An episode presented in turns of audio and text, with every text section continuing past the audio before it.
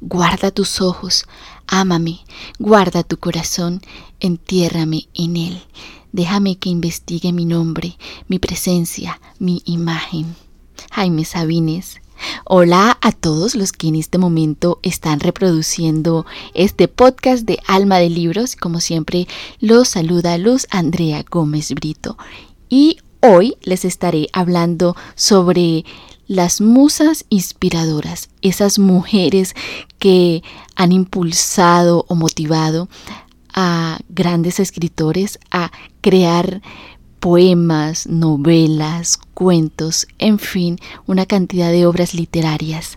Pero antes los quiero invitar a que me sigan en mis redes sociales, si no lo han hecho, me sigan en Instagram, Luz Andrea Gómez B, en Twitter, Luz Andrea Gómez 8 o en mi fanpage de Facebook, Luz Andrea Gómez B. También los invito a pasar a mi página web almadelibros.com.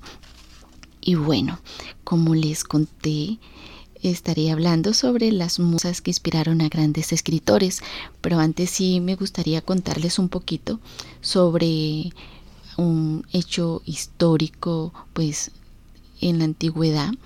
Eh, los escritores les atribuyeron a las musas toda la inspiración de sus creaciones. Del mismo modo, pues en la Grecia antigua, las musas eran divinidades que usaban los sabios para crear no solo en el ámbito literario, sino también en la música, las ciencias u otro arte. Y pues en el siglo VII, se les rendía culto a las nuevas musas que fueron fundamentales para el desempeño de las de los artistas de la época. Por ejemplo Calíope que fue eh, de la elocuencia la belleza la poesía épica. Clio eh, que era historia, Erato, poesía lírica amorosa, Euterpe, que era tragedia, Melponeme, cantos sagrados y poesía sacra, Polimnia, danza y poesía, Comedia y poesía bucólica, Terpsichore, danza y poesía, Urania, astronomía, poesía didáctica y ciencias exactas. Eso fueron como las musas en la, en la antigüedad que inspiraban a los escritores y pues bueno, en la producción de obras literarias y poéticas, las mujeres han sido protagonistas de poemas o personajes de novelas que han trascendido en la historia de la literatura. Algunos escritores no usaron como musa inspiradora a diosas del Olimpo, divinidades ni a ninfas, sino el amor de sus mujeres. Gracias a ellas elaboraron diferentes piezas literarias que hoy los lectores les agradecemos por inspirarlos. La primera, pues que escogí, fue Edith Aron. Esta mujer inspiró al escritor Julio Cortázar para escribir su icónico e inolvidable personaje de la maga en Rayuela. Edith Aron nació en Hamburgo el 4 de septiembre de 1923 Londres y falleció el 25 de mayo de 2020 y fue escritora, traductora literaria y docente. Ella se encargó de traducir las obras de Jorge Luis Borges, Octavio Paz, Silvina Ocampo, Adolfo Bioy, Casares y Julio Cortázar, por supuesto y Cortázar y Aarón pues se conocieron en un viaje en un barco de Buenos Aires a Europa. Ella comentó a la revista Diners lo siguiente, él me escribió diciéndome que había basado su personaje en mí y nos pasaban, es verdad, cosas espontáneas como las de la novela, también hay algunos episodios como ese, el que encontramos un paraguas viejo en la calle de París y le damos una ceremonia de entierro, que ocurrieron más o menos como los cuenta. Pero la maga es un personaje literario. Les voy a leer un fragmento de Rayuela donde se hace mención a ese eh, lo que se refería Edith Aron del, del paraguas. Dice, Oh maga, en cada mujer parecida a vos se agolpaba como un silencio ensordecedor, una pausa filosa y cristalina que acababa por derrumbarse tristemente, como un paraguas mojado que se cierra. Justamente un paraguas, maga, te acordarías quizá de aquel paraguas viejo que sacrificamos en un barranco del Parc Montsouris, un atardecer helado de marzo. Lo tiramos porque lo habías encontrado en la Place de la Concorde, ya un poco roto, y lo usaste muchísimo sobre todo para meterlo en las costillas de la gente en el metro y en los autobuses, siempre torpe y distraída, pensando en pájaros pintos o en un dibujito que hacían dos moscas en el techo del coche y aquella tarde cayó un chaparrón y vos quisiste abrir orgullosa tu paraguas cuando entrábamos en el parque y en tu mano se armó una catástrofe de relámpagos y nubes negras, jirones de tela destrozada cayendo entre destellos de varillas desencajadas, y nos reíamos como locos mientras nos empapábamos. Ese fue un pequeño fragmento de la obra de Julio Cortázar. Por aquí tengo algo en la voz de Edith Aron. Escuchen. Tenía un problema Cortázar que tenía mucho más, muchos más años y parecía muy joven y no le creció la barba. Eso recién después de una operación en París. pero nunca en el balcón solo lo recuerdo, porque Alto tocaba el piano ahí en, en el salón de tercero.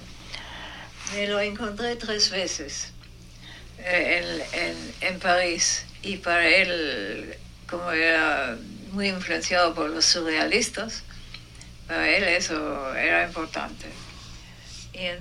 Bueno, ahí lo pueden encontrar en YouTube, Aaron La Maga, encuentran una entrevista con ella. Bueno, y la segunda mujer que les de las que le quiero hablar se llama Josefa Rodríguez Cebadúa. Chepita.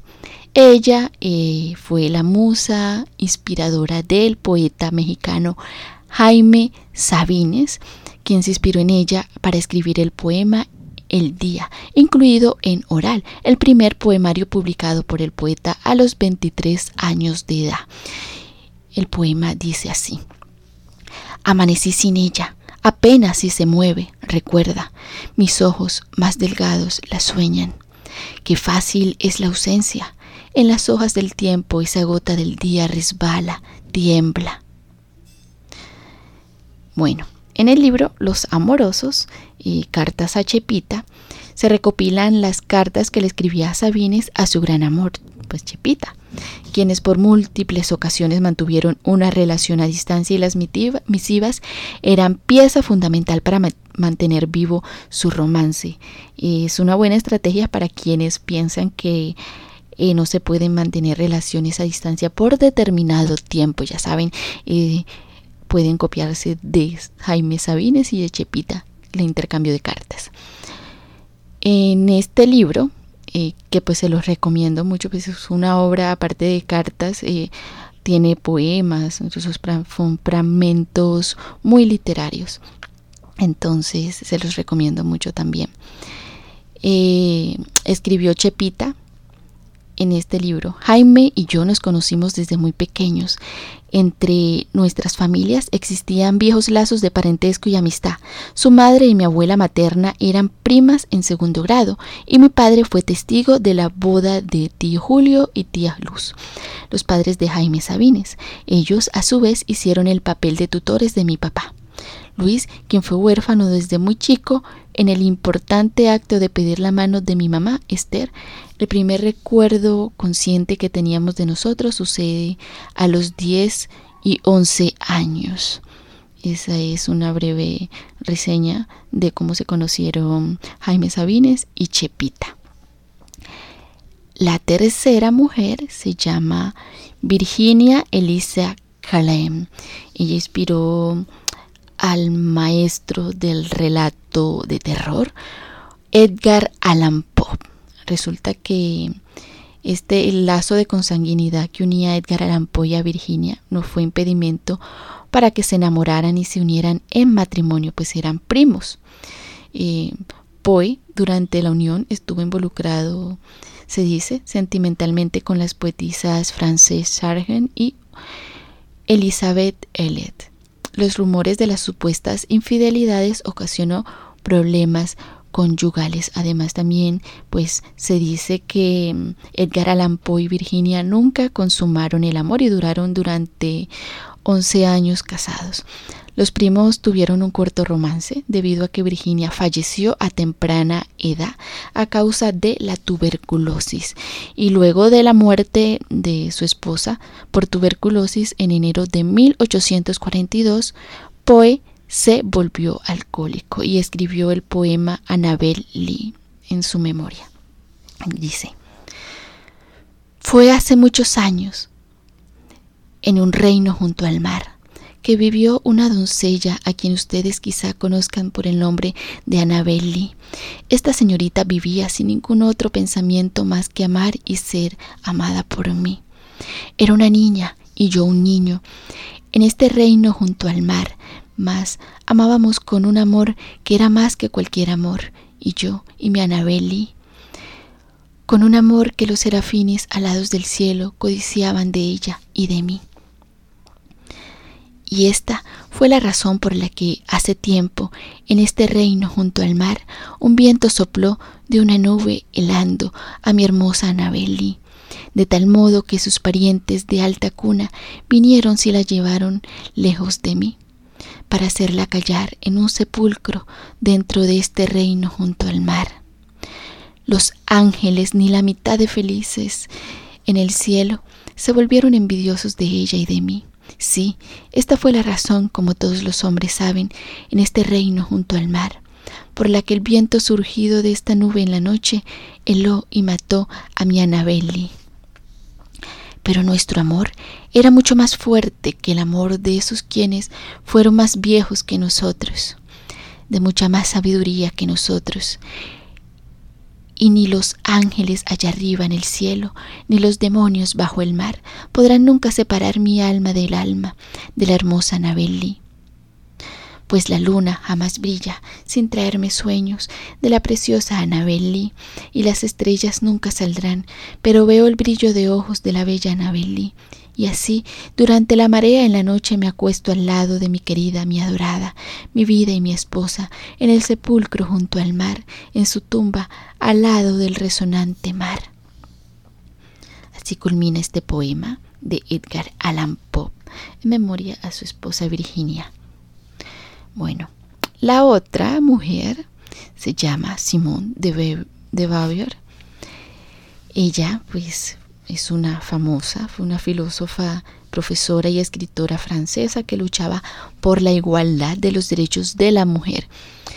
Esta ella es autora de obras como El segundo sexo, La mujer rota, Memorias de una mujer formal, entre otras es muy conocida e influyente escritora y ella fue la mujer que conquistó el corazón del escritor y filósofo Jean-Paul Sartre, quienes sostuvieron una relación amorosa pero con la condición de tener libertad para tener amantes, que ya pues en esa época era un escándalo no casarse y pues además era doblemente escándalo porque poseían amantes libremente.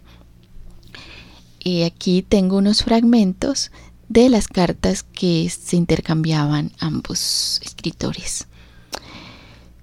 Em, Simón eh, le escribió a Jean-Paul Sartre en 1938. Querido pequeño ser, quiero contarle algo extremadamente placentero e inesperado que me pasó. Hace tres días me acosté con el pequeño vos. Naturalmente fui yo quien lo propuso.